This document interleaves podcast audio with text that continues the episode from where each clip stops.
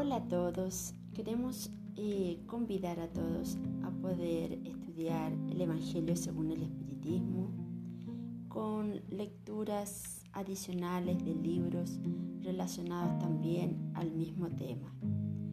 El Evangelio según el Espiritismo, como revela conceptos nuevos acerca del hombre y todo lo que lo rodea, el Espiritismo abarca todas las áreas del conocimiento de las actividades del comportamiento humano, abriendo de ese modo una nueva era para la regeneración de la humanidad.